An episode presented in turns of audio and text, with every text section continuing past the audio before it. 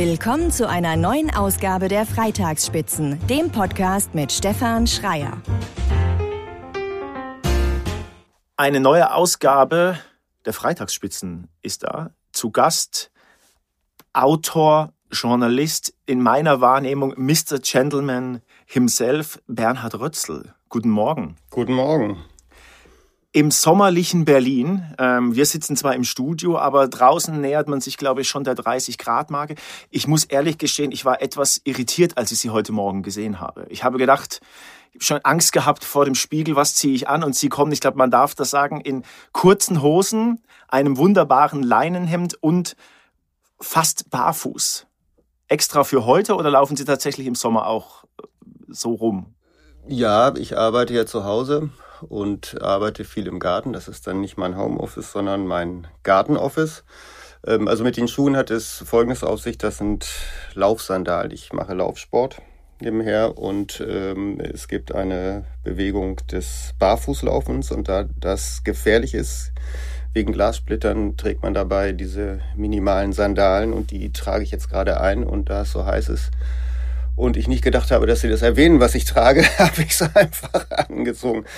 Aber ich stehe dazu auch, weil es, wie Sie sagten, sehr heiß ist draußen. Und ähm, ich habe gerade bei Instagram einen amerikanischen Kollegen gelesen oder seine Äußerung, der sagte, wer bei dieser Temperatur eine Krawatte trägt, ist wahnsinnig. Okay, ich dachte immer, Mann mit Doppel-N, ähm, kurze Hosen, Sandalen ist irgendwie ähm, nicht so super stylisch. Wobei hier in Berlin geht vielleicht alles. Es ist äh, stylisch, wie Sie sagten, in Berlin sicherlich. Stylisch ist ein sehr dehnbarer Begriff. Ich habe auch heute früh nachgedacht über diese Frage natürlich und es ähm, gibt ja immer diesen, ähm, dieses in der Stadt trägt man das nicht oder in der Stadt trägt man keine kurzen Hosen. Also dann ist immer Stadt gemeint im Sinne des, der, der englischen Tradition, no brown in town und das äh, eine trägt man in der Stadt, das andere auf dem Land. Ähm, ich habe das früher auch sehr stark propagiert in meinen Büchern, bin aber jetzt über die Jahre doch zu einer etwas entspannteren Haltung gekommen. Einerseits, weil es wirklich auch wärmer geworden ist in den letzten Jahren und weil es einfach, das weiß ich von Freunden, die Ärzte sind zum Beispiel, ist es einfach äh, gefährlich bei einer gewissen Temperatur, sich ähm, am Hals, äh, den Hals einzubinden mit einer Krawatte. Und wenn man keine Krawatte trägt, kann man ja auch ein Einstecktuch äh, in, in, die Sakkotasche stecken. Also es gibt Möglichkeiten, äh, ein gewisses Dekor noch einzubringen. Ähm, grundsätzlich kann man alles anziehen, es muss zum Anlass passen und es muss zur Gelegenheit passen und zur Situation. Nun ist es so, dass wir hier im Studio beisammen sitzen und ähm, wir jetzt nicht auf einer Bühne sitzen vor Publikum. Da würde ich mich natürlich anders anziehen, auch einfach um die Erwartungen des Publikums zu bedienen. Das ist nicht unauthentisch, dann ist keine Verkleidung genauso wenig äh, wie jetzt das, was ich jetzt anhabe, unauthentisch ist. Ähm, und wie Sie sagten, gerade in Berlin ist natürlich so, dass im Grunde sowieso alles erlaubt ist. Im Grunde alles erlaubt. Wir sind schon mittendrin im Gespräch. Sie haben gerade gesagt, authentisch und die Erwartungen des Publikums. Wir sprechen ja heute über, über Sie und über Ihr, ich würde sagen, das, das Standardwerk äh, schlechthin, das Sie geschrieben haben, der Gentleman, 20 Sprachen, in 20 Sprachen übersetzt äh, worden, eine Million Mal verkauft worden oder vielleicht mittlerweile ähm, schon, schon mehr. Da würde ich gerne noch mal einhaken. Ist das so beim Kleidungsstil, dass man darauf achten sollte, was für Erwartungen gehegt werden? Also, weil Sie haben es gerade erwähnt, Erwartungen des Publikums, die könnten ja im Zweifelsfall höchst unterschiedlich sein. Also, wie findet man da als Mann in dem Fall den richtigen Weg? Gibt es den überhaupt? Als Mann, der jetzt nicht gerade zufälligerweise von Beruf äh, Gentleman-Autor ist oder Stilpublizist oder wie manche Leute scherzhaft oder spöttisch sagen, Stilpapst ist, so wie ich. Ähm, Mann im Allgemeinen wird auch Erwartungen bedienen, auch wenn er sagt, dass er vollkommen frei ist in seiner Kleidungswahl. Ähm, ich glaube das nicht. Ich glaube, dass jeder Mensch, der ein soziales Tier ist, ein Rudeltier ist, immer auch mitdenkt, was andere in seiner Kleidung sehen. Ich kenne sehr, sehr wenige Menschen, die denen ich das abnehme, dass es ihnen wirklich völlig wurscht ist. Und die allermeisten Menschen, die irgendeiner Arbeit nachgehen, müssen auch Kompromisse machen. Und ob es jetzt ein Kompromiss ist oder ob es einfach eine, eine vernünftige Entscheidung ist, dass man nicht auf Teufel komm raus seine Persönlichkeit, die sich in der Kleidung dann ausdrückt, durchsetzen will, sondern einfach sagt, okay, ich, ich äh, mache dieses Spiel zu einem gewissen Grade mit, das, das muss jeder selbst entscheiden. Ähm, in meiner speziellen Situation ist es so, dass ich einfach seit über 20 Jahren äh, Leser treffe, heute sind es auch Follower und Leserinnen. Und äh, ich weiß einfach, dass es eine bestimmte Erwartungshaltung gibt und das respektiere ich auch, wenn sie äh, Heavy Metal Musiker sind und machen ein Konzert, dann äh, erwartet das Publikum auch ein bestimmtes Äußeres. Und ähm, wenn man dann zum Beispiel so Aufnahmen sieht, wie berühmte Musiker sich treffen, um ein Benefit, eine Benefit-Aufnahme zu machen, wie damals We Are the World, dieses Lied, dann sieht man ja, wie die in Zivil angezogen sind auf diesen Videos. Und dann sieht man, dass natürlich dann auch die Rockmusiker bei der Aufnahme im Studio, so wie wir jetzt auch andere Kleidung tragen. Die tragen bequeme Kleidung, die haben nicht die Lederjacke mit den Nieten drauf an und so weiter. Äh, insofern ist das fast überall so, dass es eine berufliche Kleidung gibt, eine öffentliche Kleidung und eine private Kleidung. Das ist eine ganz alte Tradition seit dem 18. Jahrhundert, das Negligé, wenn die Männer ihre Perücke nicht auf hatten, sondern einfach nur eine Mütze und einen Morgenrock, dann ist es das gleiche, wie wenn die Leute heute eine äh, Loungehose oder eine Jogginghose auf dem Sofa tragen. Aber wie ist das für Sie persönlich? Also wir sind, ich habe es schon erwähnt, in Berlin. Ähm, etwas natürlich überzeichnet jetzt von mir dargestellt, laufen hier äh, alle Menschen äh, in jedem Alters in weißen Turnschuhen herum, haben ähm, mehr oder weniger so äh, eine, eine Einheitskleidung. Ich überspitze das jetzt wirklich wie Wie, wie ist das für Sie? Also ähm, denken Sie da manchmal, hm, okay, also ist jetzt, ist jetzt, ist, ist, ist jetzt schwierig, also, oder ist Ihnen das vollkommen egal? Nee, egal ist es nicht. Ich beobachte das, beobachte das, aber ich bin jetzt nicht einer von den äh, Propagandisten des äh, klassischen oder förmlichen Kleidungsstils, der jetzt die Uhr zurückdrehen will.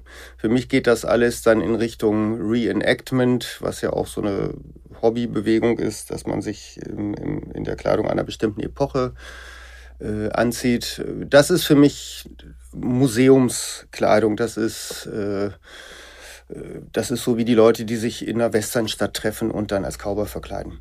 Ich finde, man macht dann auch das, was gut ist an der sogenannten klassischen Kleidung, das wird dann abgewertet, wenn die Leute das Gefühl haben, dass es eine Verkleidung ist. Die 30er Jahre sind vorbei, die sind zum Glück vorbei und ob man es jetzt gut findet oder nicht, es ist passé.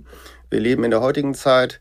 Wir wissen nicht, wie die Kleidung der Zukunft sein wird. Wir müssen uns so kleiden, dass man zu dem Anlass passend gekleidet ist, dass man natürlich auch zu sich selbst passend gekleidet ist.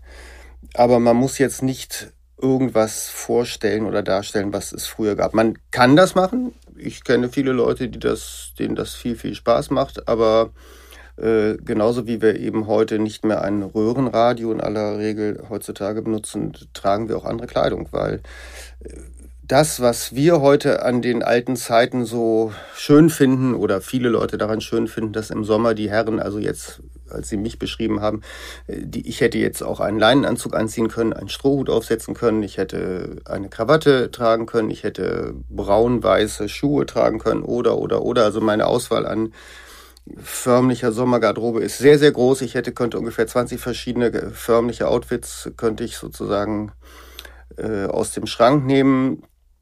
Aber ich finde, man hat auch gerade heutzutage das Recht, äh, sich äh, anders zu kleiden. Gerade wenn man auch inkognito unterwegs ist sozusagen. Aber nicht in dem Sinne, dass ich, wie das manchmal bei Stars ist, die dann in Adiletten irgendwo im Supermarkt fotografiert werden, was für Adidas dann gut ist im Fall von Madonna, was ich glaube in den 90er Jahren mal passiert ist. Also nicht in dem Sinne, dass ich jetzt was heimlich anziehe, was ich nicht gut finde. Das, was ich trage, ist immer so, dass ich dazu stehe, aber immer nur bezogen auf die jeweilige Situation. Gibt es das eigentlich? Kann man schlecht angezogen sein? Das ist sehr schwierig zu sagen, weil dann müsste man erstmal definieren, was gut oder schlecht ist. Das wird ja oft auch an bestimmten Stars oftmals festgemacht. dass man sagt, der ist schlecht angezogen, der ist gut angezogen, dann werden die Leute durch den Kakao gezogen. Also ähm, gut oder schlecht objektiv gibt es nur dann, wenn es einen Maßstab gibt. Also wenn es zum Beispiel einen bestimmten Anlass gibt, bei dem ein Dresscode vorgeschrieben ist oder wenn gar der Dresscode von einem Gastgeber vorgeschrieben worden ist, dann könnte man sagen, schlecht ist dann, wenn man diese Anforderungen nicht erfüllt oder sich darüber hinwegsetzt oder wenn man sie nicht gut erfüllt. Das ist dann relativ objektiv. Wenn ich jetzt aber Freunde einlade zu einer Feier und nichts vorgebe und alle so erscheinen können, wie sie wollen, dann kann man nicht sagen, der ist jetzt schlecht und der ist jetzt gut. Mhm. Und im Berufsleben ist es so, dass es früher mal relativ klare Kriterien gab, was gut oder schlecht ist. Das ist, fehlt heutzutage, insofern ist es dann auch schwierig. Und dann könnte man allenfalls noch sagen, wenn man versucht, zeitlose, objektive Kriterien anzulegen an gut oder schlecht. Aber selbst da ist es schwierig. Man könnte jetzt sagen, wir nehmen den goldenen Schnitt und gucken, wie sind die Kleidungsstücke proportioniert. Da könnte man sagen, wenn wir als Maßstab nehmen, dass ein Anzug so oder so zu sitzen hat nach den überlieferten Regeln, dann kann man sagen, die Hosen sind zu lang, die Ärmel sind zu kurz und so weiter. Das kann man dann schon sagen. Wobei schlecht auch gleich so einen moralischen Beiklang hat man könnte auch sagen, es ist äh, nicht korrekt oder es ist äh, passt nicht richtig oder oder oder also ich finde schlecht oder gut ist ist zu sehr für mich äh, Moral, was eigentlich in dem Zusammenhang nichts zu suchen hat. Und ist natürlich im Zweifelsfall auch höchst individuell. Ist natürlich obendrein noch sehr individuell und ähm, jeder hat zu seiner Kleidung eine Geschichte, das stelle ich immer fest, wenn ich bei Events bin oder wenn ich eine Buchvorstellung mache und ich komme hinterher ins Gespräch mit Leuten. Da gibt es manchmal Leute, wo ich spontan denke, ui, was ist das jetzt für ein Outfit? Wo in meinem Kopf läuft das dann so ab wie bei einem Orthopäden vielleicht, wenn er jemanden ankommen sieht, dann sieht er vielleicht, oh, was ist mit dessen Knie los oder was ist mit der Schulter. Und so sehe ich auch bestimmte Sachen, aber wenn man dann ins Gespräch kommt, ist es immer so, dass hinter der Kleidung eine Geschichte steckt. Und wenn man die Geschichte kennt, sieht man die Sachen natürlich auch wieder anders. Und ich habe grundsätzlich eine große Sympathie für Menschen. Ich interessiere mich für Menschen. Ich gehe sehr offen auf Menschen zu und bin insofern auch sehr tolerant im guten Sinne, nicht tolerant im Sinne, dass ich über alles hinwegsehe und insgeheim denke, das ist fürchterlich, sondern tolerant, dass ich wirklich es auch annehme, weil je, länger ich mich mit dem Thema beschäftige, desto klarer wird mir auch durch Reisen und durch das Zusammentreffen mit verschiedensten Menschen, dass es einfach so viele Auffassungen über Kleidung gibt, dass man sich nicht hinstellen kann und sagen kann, dies ist die einzig selig machende Kleidung sozusagen. Die gibt es nicht. Außer, wie gesagt, es gibt feststehende Kriterien. Mhm. Und wie, wie ist das dann? Ich würde das vielleicht, äh, was mir so spontan noch in den, äh, ja, eingefallen ist, wenn wir sagen oder wenn Sie sagen, es gibt jetzt, wenn man eine Regel hat, ähm, die, die man anwenden kann, aber wie ist das zum Beispiel, wenn, ist mir gerade hier gestern Abend begegnet, wenn man Männlein wie Weiblein in einem etwas fortgeschrittenen Alter ähm, sieht, die dann äh, mit der Kleidung im ersten Eindruck irgendwie doch etwas zu jugendlich oder jugendlicher gekleidet sind. Gibt es da Sachen, wo man sagt, das macht man nicht oder ist das auch vollkommen egal? Also nennen wir mal, keine Ahnung, der 50-jährige Mann mit etwas kräftiger, der dann rumrennt wie sein Sohn. Ja, das ist so ein Phänomen, dass die Menschen in, noch in den 60er, 70er Jahren gab es eine klare Abtrennung zwischen der Erwachsenen- und der Jugendkleidung. Das war von beiden Seiten auch so gewollt. Der Erwachsene stellte mit seiner Kleidung dar, dar dass er ernsthaft ist, dass er angekommen ist, dass er die Tradition vielleicht auch wahrt, dass er Mitglied des Clubs der Erwachsenen ist und die Jugendlichen haben genau das Gegenteil ausgedrückt, dass sie eben all das nicht wollen.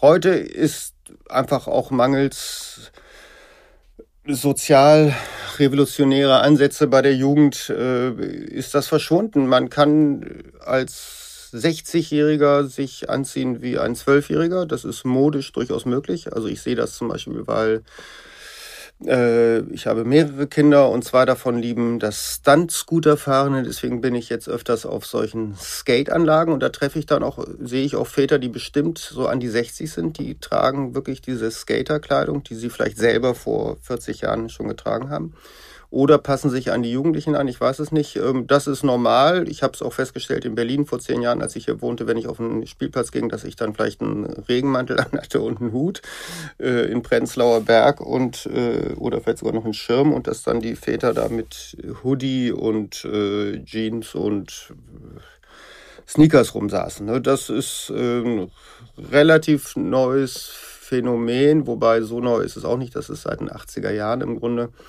durch die Sportswear. Und Sportswear ist halt altersübergreifend, ist geschlechtsübergreifend. Und äh, wenn wir früher sagte man, ab einem bestimmten Alter darf eine Frau keine Kleider mit offenen Ärmeln mehr tragen, weil die Ärmel dann nicht mehr schön sind. Man sagte, ein Mann ab dem Alter X darf keine kurzen Hosen tragen, weil man vielleicht die Krampfadern an seinen Beinen sieht. Man sagt, wenn Leute äh, Hornhaut an den Fersen haben, dürfen sie keine Sandalen tragen. Und, und, und, und, und heute haben wir nun dieses Thema, äh, dieses sich auflehnen gegen das Body-Shaming, was wir nun ja auch viel haben. Also die Leute, die sehr beleibt sind, treten selbstbewusst auf und sagen, ich will mich nicht mehr verstecken. Und äh, insofern wird es heute immer schwieriger, und das finde ich auch gut, jetzt Leute abzuurteilen, wegen ihrer Kleidung zum einen, aber eben auch wegen des Körpers. Und beim Körper ist es ja nun so, die Kleidung können wir uns aussuchen, den Körper können wir zu einem gewissen Maß natürlich äh, beeinflussen durch Sport, Diät und so weiter. Aber es gibt Sachen, Leute, die wollen das nicht und Sachen, die kann man nicht beeinflussen. Insofern ähm, sind wir da heute viel offener und dieses, dieser Diversitätsgedanke äh, wirkt sich natürlich auch auf dieses ganze Modethema aus. Ähm, und ich glaube, das wird auch in Zukunft dazu führen, dass die klassische Kleidung und die förmliche Kleidung und die Dresscodes, dass das immer mehr zu einer Nischengeschichte wird, die es jetzt schon ist, aber es wird immer mehr zu einer Nische werden, die in der sich bestimmte Leute tummeln und in, wo es dann bestimmte Regeln gelten und außerhalb dieser Nische gelten diese Regeln dann, glaube ich, gar nicht mehr greifen wir mal ähm, oder kommen wir mal zurück auf Ihr Buch, ähm, äh, Der Gentleman, ähm, ähm, unglaublich äh, oft verkauft, hatten wir schon erwähnt. Drängt sich mir so die Frage auf, was ist das überhaupt, der ein Gentleman oder was dahinter steht, die, Sie haben es auch mehrfach jetzt schon erwähnt, die klassische Herrenmode. Wie beschreiben Sie das? Also objektiv gesehen äh, oder ist die klassische Kleidung die Kleidung, die sich in der Zeit nach dem Ersten Weltkrieg äh, vervollkommnet hat. Die Herrenkleidung geht unge in eine, es gibt eine ungebrochene Entwicklung der Herrenkleidung beginnend im 16. Jahrhundert. Es gab natürlich auch vorher schon Kleidung. In Europa war der Modewechsel ein wesentliches Merkmal unserer Kultur. Schon im Mittelalter gab es wahnsinnig verrückte Moden. Und ähm, aber so um die Zeit ab 1910, dann unterbrochen durch den Ersten Weltkrieg, so ab in den 20er Jahren hat sich das festgelegt. Es gab die, den Anzug, es gab bestimmte Schuhformen und die sind bis heute die Grundlage für, für unsere jetzigen Anzüge geblieben, für jetzige klassische Schuhformen. Und nebenher hat sich immer modische Mode entwickelt, die dann in ganz andere Richtungen ging. Was wir aber immer bedenken müssen, und das bedenken gerade die Prediger des klassischen Stils, also Kollegen von mir gewissermaßen nicht, dass der Anzug damals die normale Alltagskleidung war. Das heißt, man musste gar nicht einen besonderen Wert darauf legen, gut angezogen zu sein, um einen Anzug anzuziehen, sondern bis in die 60er, 70er Jahre war es so, dass die Männer auch der Arbeiterklasse, die zur, in die Fabrik gingen, trugen einen Anzug, zogen dann ihre Arbeitskleidung an und zogen abends den Anzug wieder an. Man hatte einen älteren Anzug, den trug man am Wochenende und wenn man dann vielleicht angeln ging oder Fußball gucken, dann hatte man die Anzughose an und vielleicht ein Hemd im Sommer oder beim Angeln vielleicht nur ein Unterhemd, aber das war die Grundkleidung und das hat sich fundamental geändert seit den 70er Jahren. Die heutige Grundkleidung ist nicht mehr der Anzug, sondern die heutige Grundkleidung ist, würde ich mal sagen, Jeans, Sneakers, ein Sweatshirt, im Winter eine Art Anorak und eine Strickmütze. Das ist heute die Grundkleidung. Es ist ja nicht so, dass alle Leute verrückt sind und nur die paar Prozent Anzugträger sozusagen das Richtige machen. Es, die Mode entwickelt sich. Ähm, und, die, und der Gentleman Begriff, der Begriff des Gentleman bezieht sich zum einen auf einen bestimmten Kleidungsstil, der eben auch fußt auf dieser Tradition von Anzug, Tweetjacke, Blazer. Äh, und dann haben wir natürlich noch diesen inhaltlichen Begriff, der aber auch eine ungemeine Wandlung erfahren hat. Es gibt einen Musiker, Gentleman, den Sie vielleicht auch kennen hier in Deutschland. Der hat ja nun gar nichts damit zu tun, was man sich kleidungsmäßig vielleicht unter einem Gentleman vorstellt oder wenn man mein Buch sieht, hat damit gar nichts zu tun. Das heißt, der Gentleman-Begriff hat sich mittlerweile verwandelt in einen Begriff für einen toleranten, weltoffenen, höflichen, äh, genderneutralen irgendwie Mann, der irgendwie super nett ist. Im 18. Jahrhundert war der Gentleman ein Landbesitzer, ein, äh, ein Aristokrat oder ein, ein jemand aus dem Bürgertum, der das den Aristokraten imitiert hat. Und ich äh, sage immer, der, dieser Gentleman konnte morgens seinem Pferdeknecht eins mit der Reitpeitsche überziehen, weil der Sattelgurt nicht richtig angezogen war oder vielleicht äh, den, den Under-Butler anschnauzen, weil das Silber nicht richtig poliert war. Und dann mit Lady XY in der Bibliothek sitzen und ungemein sensibel über die Gedichte sprechen, äh, die die beiden verfasst hatten am Tag zuvor. Äh, und das heißt, der Gentleman konnte früher Sklavenhalter sein und war trotzdem ein Gentleman nach den Begriffen der damaligen Zeit, nach der, den heutigen Begriffen wäre er deswegen schon gar kein Gentleman mehr. Das heißt, dieser Begriff hat eine Wandlung erfahren und der kleidungsmäßige Gentleman, wie wir ihn aus Filmen kennen, ich sage mal als Beispiel David Niven mit karierter Tweedjacke oder mit Blazer mit Goldknöpfen, der wird natürlich auch mehr und mehr zu einem Versatzstück oder zu einem Zitat oder schlimmstenfalls zu einer Karikatur. Dennoch glaube ich, dass dieser Begriff immer noch eine Berechtigung hat, in der Weise, wie ich es eben sagte. Das ist ein höflicher, rücksichtsvoller Mensch, der sich vielleicht auch ein bisschen klassisch, also zeitlos kleidet und eben nicht jeder Mode hinterherrennt, wobei auch seine Individualität natürlich relativ ist, weil es gibt immer andere, die genauso angezogen sind. Hat das das ist ja auch eine, eine, eine Lebensform, ähm, eine Einstellungssache. Ist das abhängig vom Einkommen. Also ich stelle mir gerade in meiner Wahrnehmung, ähm, so wie ich den Begriff des, des Gentleman ähm, für mich äh, definiert habe oder klassische Mode, einen unglaublich großen Kleiderschrank äh, mit unglaublich vielen ähm, Kleidungsstücken, Accessoires etc. pp. Ist das abhängig vom Geldbeutel? Provokativ gefragt.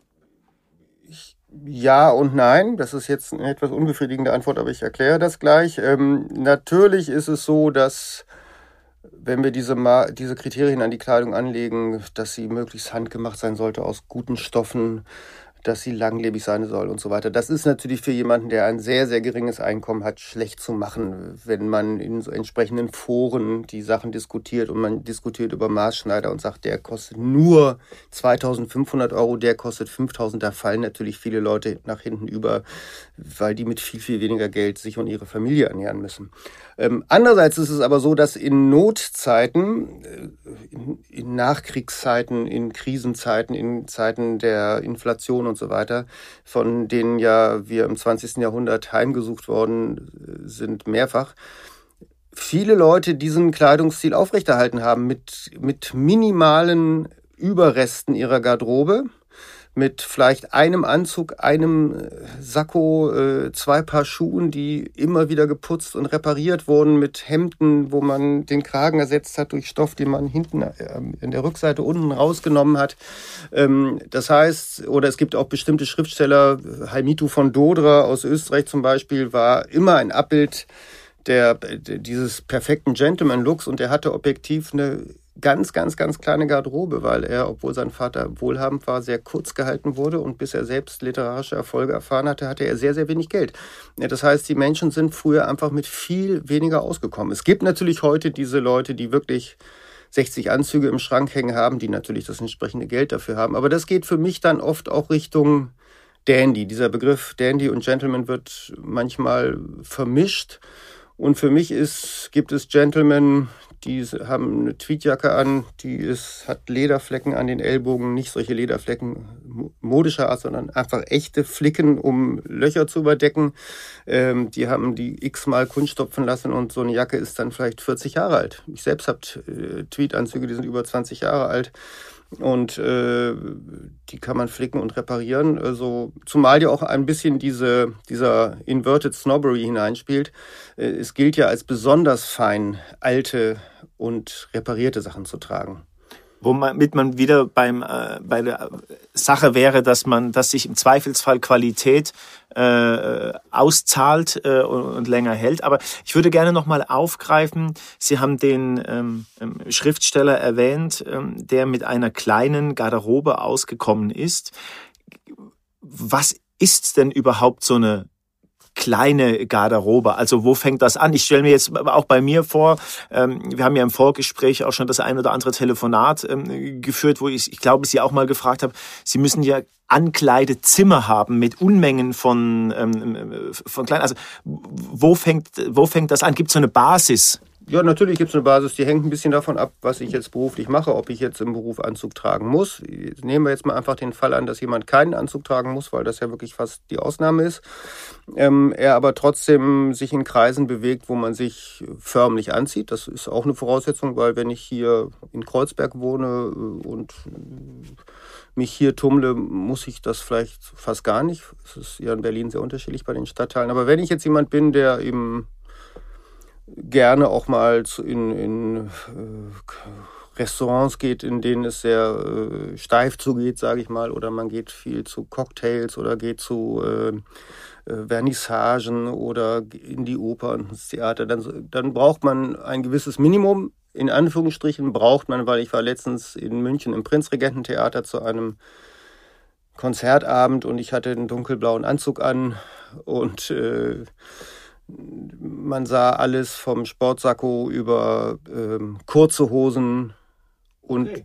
Leute, die kamen vielleicht direkt vom Fahrradfahren. Man sah wirklich alles. Es wurde auch überhaupt nicht wahrgenommen und es war wirklich eine ganz permissive Stimmung, interessierte keinen. Die Musik stand eben wirklich im, im Mittelpunkt. Aber jetzt mal gesetzt den Fall, ich bin jemand, der vielleicht in Wien wohnt, wo es ja noch sehr klassisch zugeht, oder auch in München, dann würde ich sagen, man braucht einen dunklen Anzug, dunkelblau oder dunkelgrau. Der dunkle Anzug ist äh, französisch Tenue Foncé, das ist ein Begriff, den gibt es im Englischen nicht, aber im Deutschen der dunkle Anzug. Darf ich da kurz ja. einhaken? Ähm, dann eng geschnitten oder. oder äh, ja, eigentlich, also das klingt immer doof, aber der Anzug sollte eben. Äh, so zeitlos proportioniert sein, dass ich ihn eben auch nach 20 Jahren nachtragen kann. Und eng ist natürlich jetzt relativ, aber er sollte an den richtigen Stellen eng sein. Also er sollte die Taille betonen, weil wenn die Taille betont ist, streckt das die Figur. Die Taille kann einen Tick höher sein als die natürliche Taille. Ähm, aber die Taille ist die optische Körpermitte nach goldenem Schnitt. Das heißt, die sollte betont sein. Ähm, die die Hosenbeine, das, an denen erkennt man sehr schnell, ob ein Anzug dated ist oder nicht. Sollte, ist es ein bisschen Geschmack, äh, so sein, dass sie halt unten nur von der Länge einmal aufsetzen auf dem Schuh und ähm, wenn man sie gerne etwas kürzer trägt, können die Hosenbeine auch etwas schmaler sein. Ähm, aber sollte nicht extrem sein, weil bei einem extrem modischen Anzug sieht man eben nach wenigen Jahren schon, dass er eben nicht mehr modisch ist und deswegen sollte äh, eher ausgewogen proportioniert sein. Also einen dunklen Anzug, dunkelblau oder dunkelgrau. Wenn ich jetzt nur einen dunklen Anzug habe, sollte er vom Stoffgewicht so sein, dass ich ihn auch im Sommer aushalte und dass er im Winter nicht zu extrem dünn ist. Wenn ich jetzt etwas mehr Budget habe, kann ich mir einen etwas schwereren für die Wintermonate zulegen und einen ganz leichten für den Sommer. Dann sollte man auf jeden Fall einen Sportsacko haben, wie es heißt, also eine Jacke, die nicht Teil eines Anzugs ist, die man kombiniert mit verschiedensten Hosen. Also da wäre die Tweedjacke aus einem schottischen Tweed. Da gibt es vielerlei Karos. Ähm, sowas sollte man haben, weil die kann man mit sehr, sehr vielen verschiedenen Hosen kombinieren. Dunkelgraue Hose, Cordhosen in allen Farben, Moleskin-Hosen, Chinos, Jeans. Dann ähm, sollte man, wenn man viel abends ausgeht, einen Smoking haben mit dem kompletten Zubehör, dass man sich den nicht kurz vorher leihen muss, wenn man dann irgendwo hingeht. Also wenn man so jemand ist, dann geht man auch zu Smoking-Events und dann braucht man den auch. Ähm, dann natürlich eine, dann bei den Schuhen mindestens ein paar schwarze klassische Schuhe, ein paar schwarze Oxfords, ein paar dunkelbraune Raulederschuhe würde ich empfehlen. Vielleicht noch für den Sommer ein paar Loafer oder Slipper, wie wir in Deutsch sagen. Also das deutsche Wort ist eigentlich Schlupfschuh. Ähm, dann natürlich eine Grundauswahl von fünf, sechs Krawatten, Hemden, hellblau, hellblau mit Streifen, ein weißes Hemd für den Abend zu den schwarzen Schuhen. Ähm, dann für die Freizeit ein paar Lambswool-Pullover mit V-Ausschnitt oder Rundausschnitt. Für die Freizeit, gut, da kann man Jeans, Korthosen, je nachdem, je nach Alter und Geschmack. Einen richtigen Wollmantel, dass man eben abends zum dunklen Anzug oder zum Smoking nicht die knallrote Outdoorjacke anziehen muss. Ähm, die klassische Barbourjacke ist auch immer noch sehr beliebt, ähm, auch wenn es heute bessere wasserdichte Jacken gibt, aber die Barbourjacken sind ja auch ein bisschen stabiler als viele moderne Outdoorjacken. und man kann sie halt immer wieder nachwachsen und äh, flicken. Blazer ist so ein bisschen Geschmackssache. Wenn Sie mehr dem italienischen Stil zuneigen, würde ich mir eine dunkelblaue Jacke zulegen. Nicht unbedingt mit Goldknöpfen, sondern einfach dunkelblau mit Hornknöpfen. Und dazu können Sie dann graue Hosen anziehen, helle Hosen etc. Ähm, aber das wäre so ein Grundstock, mit dem Sie fast alles abdecken können. Da können Sie sogar drin heiraten. Sie brauchen kein extra Out, äh, Heiratsoutfit. Sie können in den Beruf einsteigen. Und wenn Sie jetzt einen Beruf haben, wo Sie Anzug tragen müssen, dann müssen Sie einfach ein paar mehr Anzüge haben fünf bis zehn. Also das nicht jeden Tag der Woche muss man neun anhaben, man variiert das über die Hemden und, und die Krawatten. Ähm, wenn Sie erstmal drei Anzüge haben im Beruf und die rotieren lassen sozusagen und das durch die Hemden variieren, dann wird keiner nachzählen, ach, der hat nur drei Anzüge.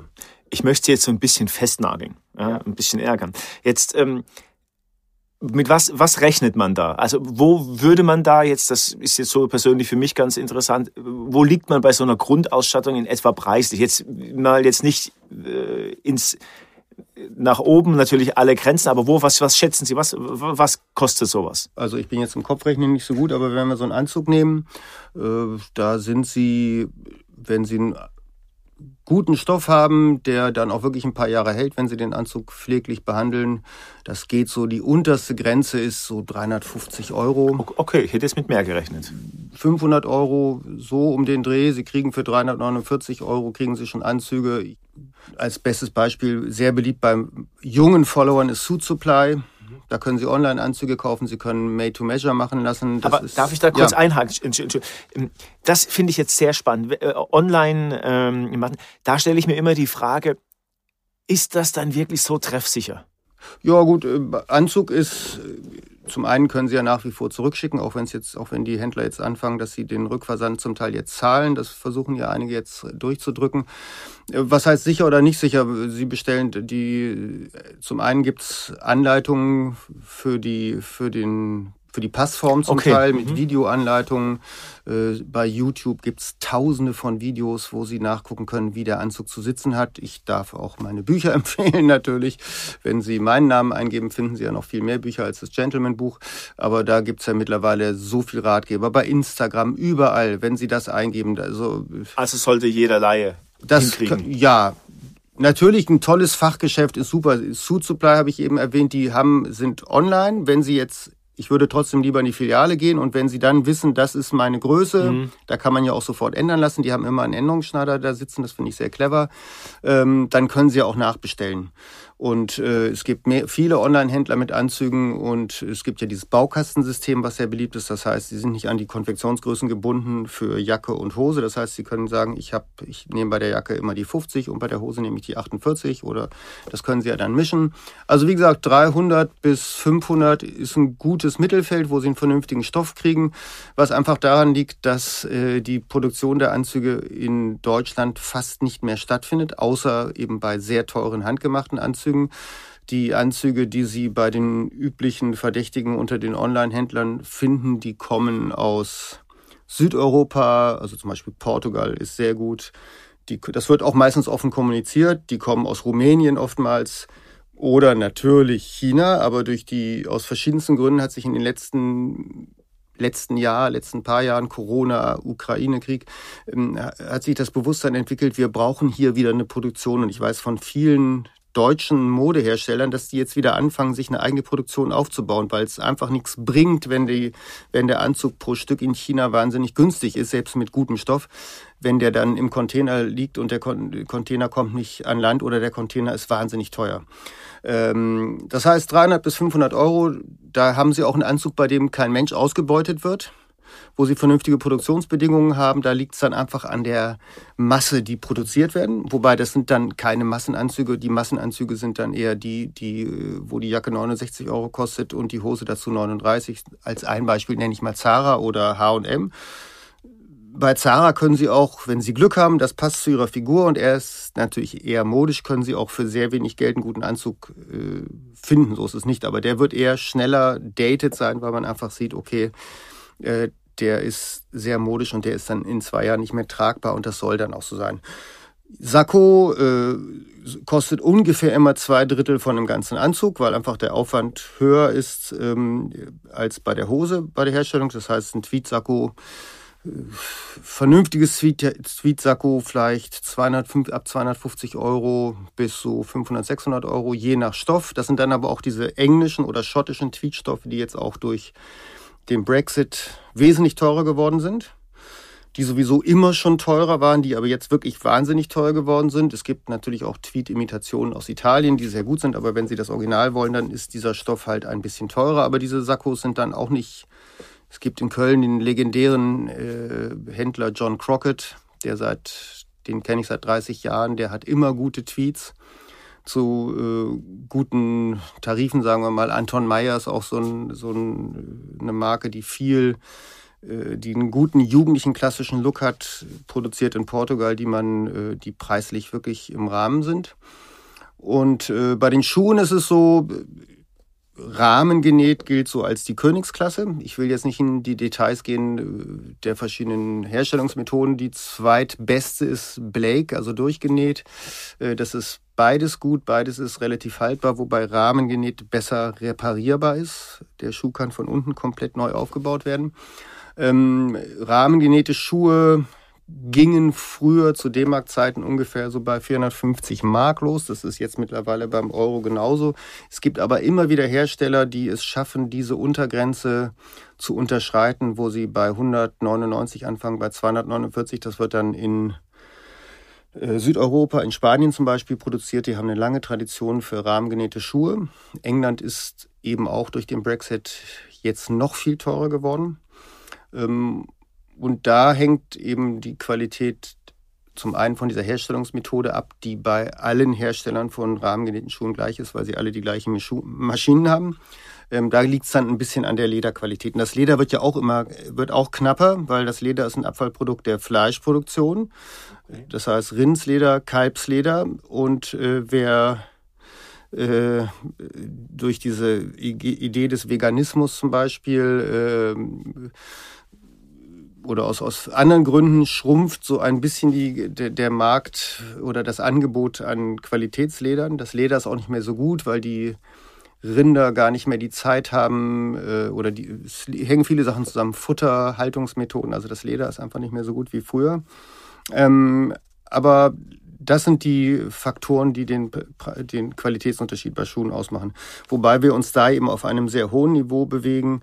Und wenn Sie einen äh, Schuh gut pflegen, den ab und zu putzen, immer Schuhspanner reinmachen, dann halten die schon, wenn Sie auch regelmäßig die Sohlen erneuern und die Absätze locker 5, 10, 20 Jahre. Also könnte man sagen, wenn man das jetzt so ein bisschen mit den äh, Krawatten, dass man so roundabout 5000 Euro 5000 ist schon sehr hoch gegriffen. Wenn Sie jetzt sagen, ein Anzug 500 Euro, ein Sakko 300 Euro, haben wir 800 Euro, dann äh, pro Hose vielleicht 200 Euro. Sie haben vielleicht eine graue Flanellhose. Die Hörer können jetzt im Kopf mitrechnen. Eine gute Korthose. Ähm, aber diese, der Handel nennt das Ärmelteile, also der Anzug und das Sakko. Wenn Sie da relativ viel Geld ausgeben, können Sie bei den Hosen äh, auch immer mal Schnäppchen machen. Sie sagen, ich bin jetzt irgendwo, sehe eine gute Korthose im Ausverkauf oder ich kombiniere das mit Jeans, was bei vielen Anlässen geht. Also ich war mal eingeladen zu einer Hochzeit aus dem preußischen ehemaligen Kaiserhaus in Potsdam. Und da hatten alle diese Uniform an, also alle Adligen, die aus aller Welt zusammengekommen waren, die hatten einen Tweetsacko an, was zum Teil richtig alt war, eine graue Flanellhose, und äh, irgendwelche ganz alten englischen Brokes. Das war wirklich die Uniform, das hatten alle an. Da war auch der, der Hauschef da. Und ich hatte den Anzug an, weil ich dachte, okay, hellgrauer Anzug, es ist Samstagvormittag und war falsch angezogen. Also nicht falsch, aber war halt äh, in dem Sinne, in dem Moment vielleicht tatsächlich falsch. Also war fast overdressed. Und insofern dieses, diese Sakko, dieses Sakko-Tweetjacke ist ähm, wie das Schweizer Taschenmesser der klassischen Garderobe. Da können Sie ruhig ein bisschen mehr Geld ausgeben und die Hosen dann dazu, die, die nutzen sich auch schneller ab. Da können Sie immer wieder auch günstig nachkaufen. Jetzt hat natürlich nicht jeder, jede ähm, ähm, dieses Gespür oder was so locker leicht jetzt von der Hand kommt, äh, wie, wie Sie das erwähnt, so gegen Ende des Gesprächs hin, wie, wie ist das? Kann man guten Geschmack was auch immer, wir haben es ja vorhin schon eingangs erwähnt, kann man, kann man das lernen? Also ich stelle mir gerade, ich wäre jetzt so überfordert, ja. Also abgesehen wüsste ich gar nicht, wo bekomme ich das alles? Sie haben ein paar Namen ähm, genannt, verweisen wir auch gerne nochmal in den Show Notes darauf.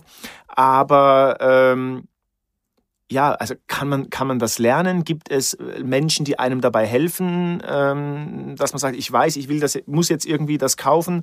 Ähm, wie geht man da vor? Jemand, der das jetzt vielleicht hört und sagt, das finde ich super, ich äh, möchte das mal machen.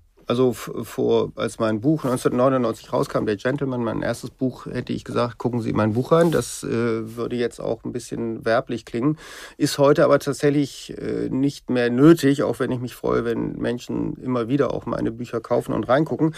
Aber ich habe eben YouTube erwähnt, äh, Instagram, äh, diverse Blogs. Also es hat sich, also dieses Wissen, was auch vor meinem Buch vorhanden war und da jetzt als eines von mehreren Büchern in diesem Bereich, wo es schön gebündelt, gebündelt worden ist, äh, daraus hat sich ja ein immer wieder neue Extrakte sozusagen wurden herausgezogen.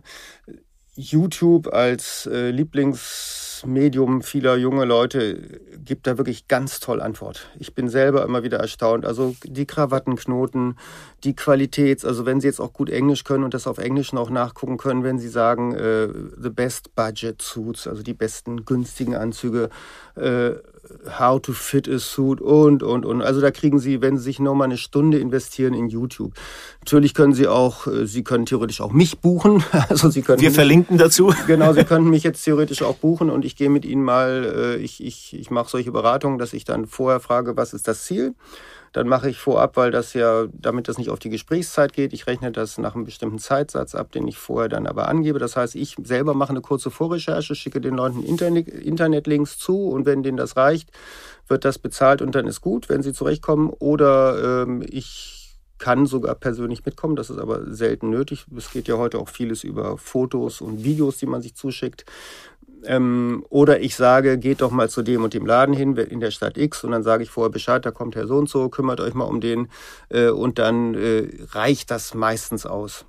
Und äh, das klingt für viele Leute jetzt so wie eine ganz komplett andere Welt, aber gesetzt den Fall, ich beschließe jetzt eine neue Sportart zu machen. Ich will jetzt oder ich will erstmals eine Wandertour machen oder ich will, äh, ich will mir so ein Stand-up-Pedal kaufen. Ja, dann stehe ich ja auch erstmal davor und sage, was brauche ich? Dann brauche ich einen Neoprenanzug. Was mache ich da? Einen Neoprenanzug zu kaufen ist genauso schwierig wie ein anderer Anzug. Ja, also da muss ich ja auch wissen, was sind die Kriterien, was sind die Hersteller da fuchse ich mich ja auch rein.